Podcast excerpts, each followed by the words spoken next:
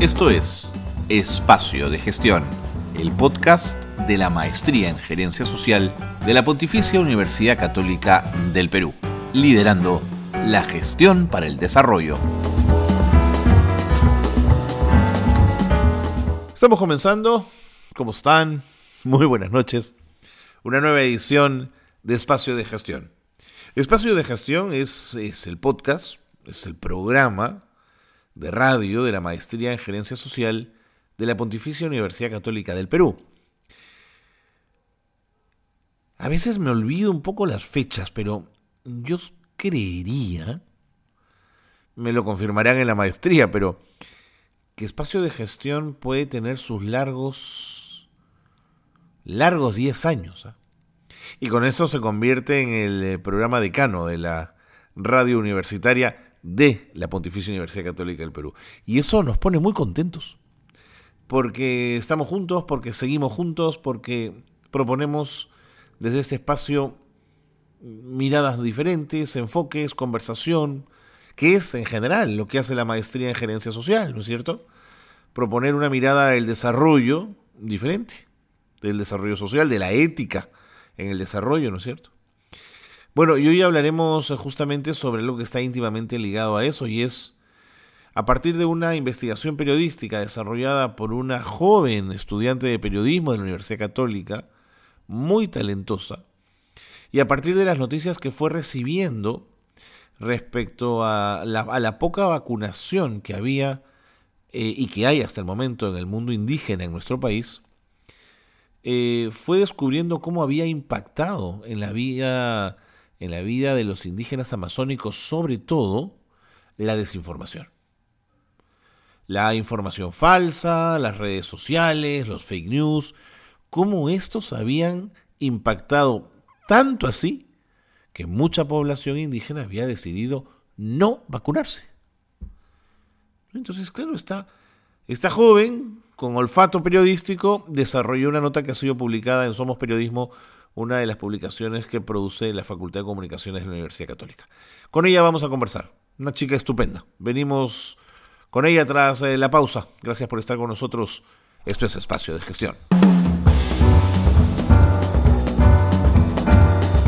Bien, y como lo habíamos anunciado al inicio del programa, según la última actualización del Ministerio de Salud, solo 41.924 indígenas amazónicos se han aplicado al menos una dosis de la vacuna contra el COVID-19. Esto ha sido trabajado, en fin, por varios eh, portales, por varios eh, medios, pero nos ha llamado la atención el trabajo de una joven estudiante de periodismo de la Pontificia Universidad Católica del Perú, que también se abocó al tema y cuyo trabajo ha sido publicado en Somos Periodismo. Yo quiero agradecerle que nos haya dedicado algunos minutitos para poder conversar en relación a este esfuerzo. Ella se llama María Alejandra González y yo estoy muy contento de conversar con una colega. ¿Cómo estás, María Alejandra? Bienvenida. Hola, ¿qué tal? Bien. Este, bueno, muy muy agradecida este, eh, por, por invitarme a conversar sobre el tema. Al contrario, a ti por poner de relieve un tema del que honestamente creo que nos hemos, nos hemos olvidado. Cuéntame cómo decidieron tocarlo en Somos Periodismo. Sí, en realidad este, la nota ha salido publicada en Convoca. Em, el día lunes fue em, el Día Internacional de los Pueblos Indígenas, entonces creímos que era importante sacar una nota en relación a cómo se estaba llevando la vacunación en los pueblos indígenas, eh, saber si está teniendo avances, si han habido algunos inconvenientes que han hecho que haya un retraso en esta entonces, este, bueno, eso fue como el principal motivo para, para sacar una nota relacionada a ello. Antes de entrar en detalle en la nota, cuéntame un poquito cómo se están organizando para poder trabajar la revista en términos virtuales o están trabajando en la presencialidad. Este, sí, eh, bueno, en realidad inicié hace un par de días y este sí, todos virtualmente. en realidad hay reuniones eh, por la mañana para organizar los temas y en relación a ellos se sacan las notas. De acuerdo, pero, pero digamos, todo el trabajo desde el director, el editor, editor general, qué sé yo, todo está trabajado virtualmente, no hay presencialidad. No, no hay presencialidad, todos trabajan desde casa y pues se hace el monitoreo correspondiente este, del editor al redactor eh, para ver cómo está llevando la nota, este, hay bastante apoyo en cuanto a, a contactos, este, pero todo se trabaja así, ¿no? Por llamadas, eh, por videoconferencia. De acuerdo, de acuerdo. ¿Y eso facilita el trabajo o sientes que te lo complejiza? En realidad, creo que este, no he tenido problemas trabajando desde casa, quizás un poco por este el tema de, de tener buen internet, buen espacio, ¿no? Eso podría ser un, un punto en contra, pero de ahí este en realidad todo funciona de manera tan rápida que, que creo que no, no, hemos tenido problemas. De acuerdo. Ahora sí, cuéntame un poquito. Entonces, ¿tú propusiste el tema en la redacción? ¿Te lo aprobaron al toque? ¿Hubo que negociar?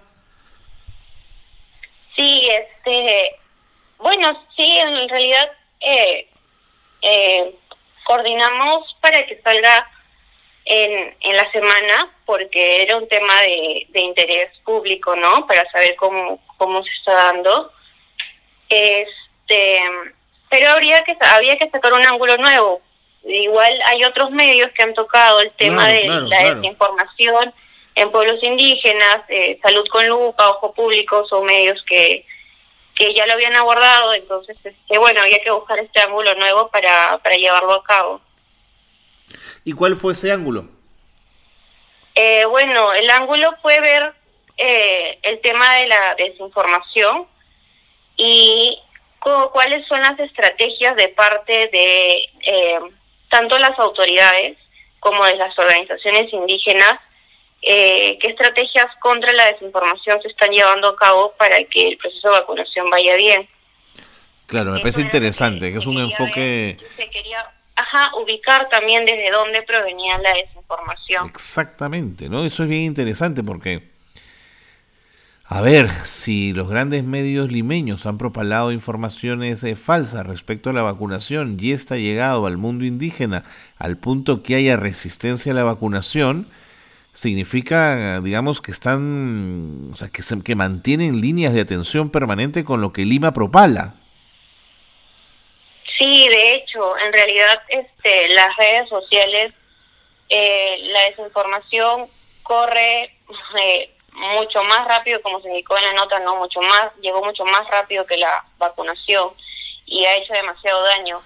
Entonces, este, ahora hay que trabajar una, se tiene que trabajar no una campaña contra contra esto para que este uno generar confianza a la vacuna y lo otro es este dar los beneficios no y dar la efectividad este perdón este mencionar o sea brindar la información correcta sobre la efectividad de todas las vacunas. Claro, claro. ¿Cómo fuiste recopilando la información? ¿Cómo comenzaste a indagar?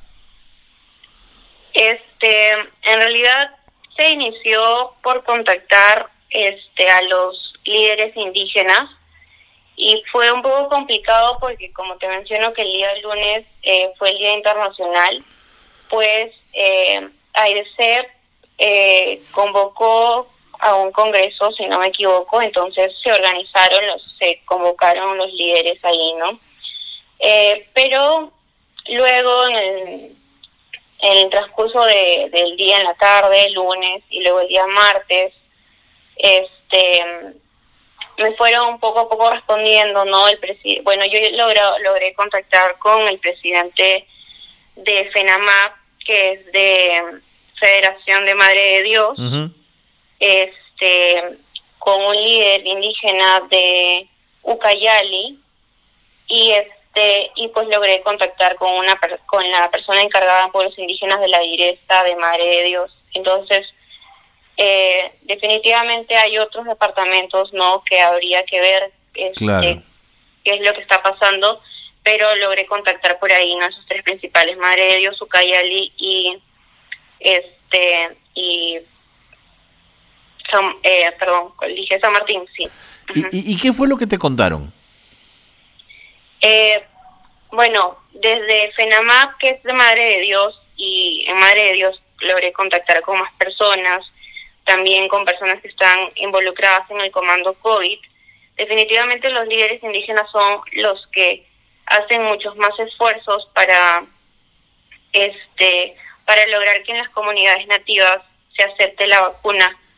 Em, los líderes han sido los primeros en vacunarse para dar el ejemplo a sus comunidades y que no les teman a la vacuna, porque para empezar la desinformación que corría a través de redes era que la vacuna, uno, podía causar la muerte, otro que era eh, que se mencionó mucho es que em, podría dejar estériles a los hombres y mujeres, tanto hombres como mujeres. Y este y otro dato que se pudo que se pudo recoger a partir también de los testimonios es que las comunidades religiosas también han sido muy afectadas por, por el tema de la desinformación.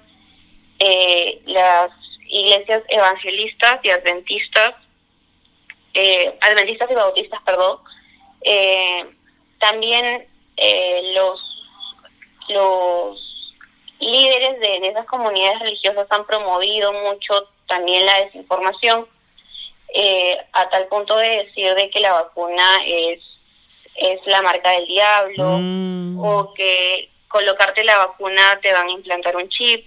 Entonces eso genera miedo y este era algo que se difundió eh, muy rápido, ¿no? Entonces este era algo que los líderes comentaban con mucha preocupación porque se quiere trabajar en ello y este y bueno se están logrando a partir bueno a partir de los de los testimonios contactados no de los entrevistados este sí se están uniendo eh, fuerzas y eso es lo que debería hacerse no un trabajo en conjunto organizaciones indígenas en colaboración con el MINSA en colaboración con el Ministerio de Cultura en colaboración con la direza no solamente elaborando estrategias en conjunto se va a lograr no este romper como esta como este rechazo a la vacuna interesante.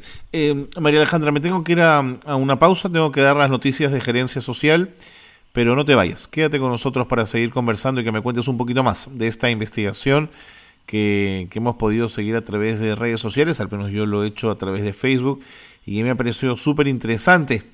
Tan es así que hemos decidido invitarte al toque al programa para que nos cuentes de estos hallazgos. Quédate con nosotros un ratito más, no te vayas. Bien. Hacemos una pausa, pausa breve y regresamos en un instante aquí en Espacio de Gestión.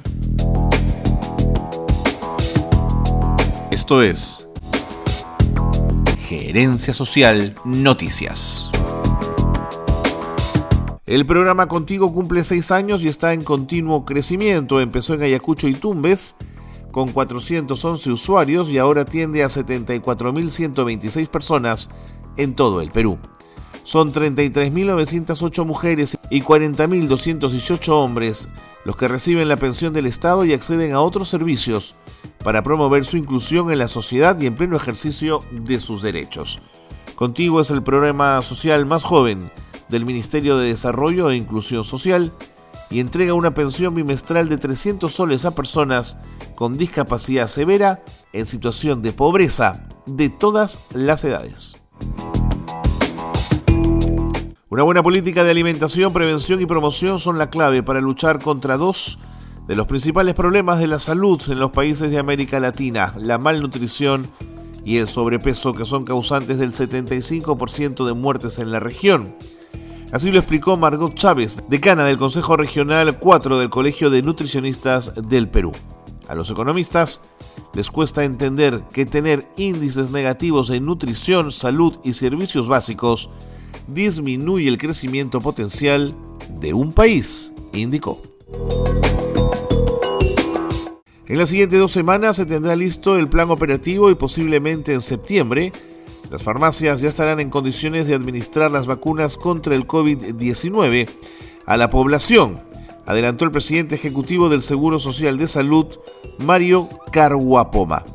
Tras presidir la ceremonia por el 85 aniversario de salud, dijo que en el país Existen 2.500 farmacias y 18.000 boticas a escala nacional, que se pueden sumar al plan de vacunación y de esa manera acelerar el proceso de inmunización contra la pandemia. Y el ministro de Cultura Ciro Galvez adelantó que un viceministerio y algunas direcciones de su sector estarán a cargo de hermanos indígenas en el marco de la nueva política que lleva adelante el gobierno del presidente Pedro Castillo de dar mayor representatividad en el Estado a las poblaciones postergadas. Dijo esto en el marco del Día Internacional de los Pueblos Indígenas. Hasta aquí las noticias de gerencia social que marcan la actualidad. Qué bueno que se han quedado con nosotros, qué bueno que no hayan eh, apagado la computadora, la laptop, el teléfono, el iPad, el iPhone, en fin, el Android, no sé, lo que tengan a mano y donde escuchan este podcast, porque estamos eh, con una estupenda estudiante de periodismo que ha hecho un trabajo muy interesante, un análisis sobre cómo han impactado las noticias negativas respecto a la vacunación en población indígena, al punto que ha generado cierto rechazo en algunos sectores de, esta, de este sector, de esta población. María Alejandra está con nosotros, eh, nos estaba esperando un ratito mientras dábamos las noticias, pero ya está aquí para seguir conversando. Eh, María Alejandra, me quedé pensando, ¿el temor en general era hacia la vacuna como paliativo de enfermedades o hacia marcas de vacunas? Eh, bueno, por ahí hubo un entrevistado que comentó, eh, un entrevistado de la Dirección de Madre de Dios, si no me equivoco, que incluso hubo una campaña este, contra la vacuna Sinopharm. Eh, fue el único que me mencionó, ¿no? Que hubo específicamente una campaña contra Sinopharm. Este, pero de ahí casi este, el rechazo se ha dado en general a las vacunas y el rechazo al ingreso de las brigadas este a la comunidad nativa a este que mm. va a vacunar no em, sobre todo porque los mitos se daban en general no a la vacuna y no solamente a las consecuencias que esta podría traer en los cuerpos de las personas sino también por ahí comentaron que era miedo al procedimiento el hecho que la jeringa ingrese al cuerpo de la persona traía cierto temor.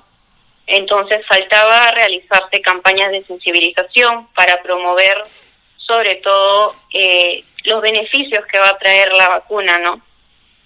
Pero, pero María Alejandra, ¿no te genera curiosidad cómo eh, el Ministerio de Salud y sus programas de vacunación tienen altísimos índices de vacunación en población indígena respecto, por ejemplo, polio, eh, rubiola, varicela, eh, y han tenido que ser vacunados también con, con jeringas. Es decir, llama la atención que sea con esta enfermedad tan particular que la resistencia sea tan grande. Claro, sí, ese dato no lo sabía, ¿no? Este, pero sí, creo que bueno, entonces, eh, como te digo, fue en Madre de Dios que me comentaron que había este temor del ingreso de la, de la vacuna, del procedimiento en sí mismo, pero este me parece que la organización Orao, en colaboración con otra organización Orpio, que es de este, hicieron una encuesta en Ucayali y Loreto, eh, con el apoyo de algo otras asociaciones, perdón, ONGs me parece, y pues sí, ¿no? Sacaron cifras y porcentajes de que en realidad los principales motivos habían sido estos mensajes que, que se difundieron por redes sociales, la información falsa ha sido el factor principal mm. del, tan alto rechazo a la vacuna. Y, te comentaron eh, el principal canal de difusión de esas noticias eran las redes sociales o también la gran prensa? No, no, no llegué a, a saber si era de prensa, este, ni específicamente de qué medio. Solamente sé que mencionaron que las comunidades que más acceso a Internet tenían fueron las que más pudieron acceder a las noticias falsas que corrían este, sobre todo por la red social en Facebook y muchos videos en YouTube también mm. que hay. Este, y que definitivamente me imagino que debe venir de... Han habido muchas autoridades, eh, incluso profesionales, que han desinformado sobre la vacuna y pues esos mensajes han llegado ¿no? a través de, las redes. Y, y, y en el espacio de discusión en la universidad, en Somos Periodismo, entre ustedes, ¿han discutido de alguna manera el enorme impacto entonces que puede tener una mala información, una información perversa, dañida, armada, un fake news, digamos? ¿Se han puesto a, pensar en ello? Sí, definitivamente, bueno, en, en toda la carrera de periodismo, este, vemos mucho no el tema de la desinformación del impacto que tiene este en las personas. En realidad es este tanto o sea tan grande es el impacto que se podría hablar incluso como de una nueva área que hay que trabajar mucho en el periodismo que ahora se le llama fact checking. Entonces este creo que ahora como periodistas hay que especializarse no en en chequear noticias y chequear declaraciones, porque bueno, estamos viendo que, que el impacto final, bueno, ahorita en este caso específico se ve el impacto de la desinformación en la salud y es muy grave. Sí, pues, totalmente. Me queda un minuto. María Alejandra, ¿algo más de la nota que se nos esté pasando que quisieras eh, poner sobre la mesa antes de terminar? Eh, sí, a mí algo que, que me, bueno, que me sorprendió bastante es que, por ejemplo, eh, la región San Martín ya ha pasado esa barrera de la desinformación. Eh, no es algo que incluye, que no, es algo que incluye en la nota, eh, pero de la direza de San Martín sí me comentó que este que sí se habían trabajado campañas de sensibilización, como mencioné, en conjunto, no con ese trabajo colaborativo. Eh, creo que es importante esta articulación. Y pues ya no había, había en San Martín una comunidad Shawi que puso resistencia a la vacuna, un rechazo, ¿no? Eh, pero bueno, ya se, se logró superar esa barrera de la desinformación y pues ahora también quedan barreras geográficas que, que romper porque hay comunidades a las que hay que llegar mm. eh, a través de em, en botes eh, a través de los ríos y pues son de cuatro hasta cinco días de viaje y este ahí hay un reto enorme por la vacuna, ¿no? Que eh, su efectividad se reduce si es que no se encuentran las temperaturas adecuadas. Así es, tiene razón. El tema de la refrigeración, en algunos casos se rompe la cadena de frío y la vacuna se malogra y eso es lo peor que nos podría pasar.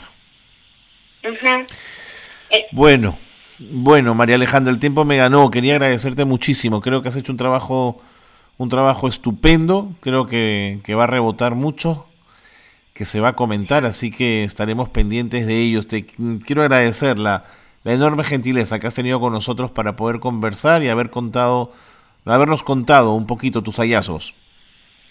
Muchas gracias. Y con eh, María Alejandra tenemos que despedir el programa porque ya el tiempo ha volado, pero sí cabe la reflexión, ¿no? Como como jóvenes periodistas o periodistas en formación pueden detectar con enorme claridad, ¿no es cierto?, cómo una noticia puede tergiversarse tanto, enlodarse tanto, que termina siendo un factor que inhibe la salud pública. Es decir, es increíble lo que se puede generar cuando se producen noticias falsas. Alejandra González, esta joven periodista que ha estado con nosotros así lo ha demostrado. Nos encontramos en una próxima edición de Espacio de Gestión. Muy buenas noches a todos y a todas.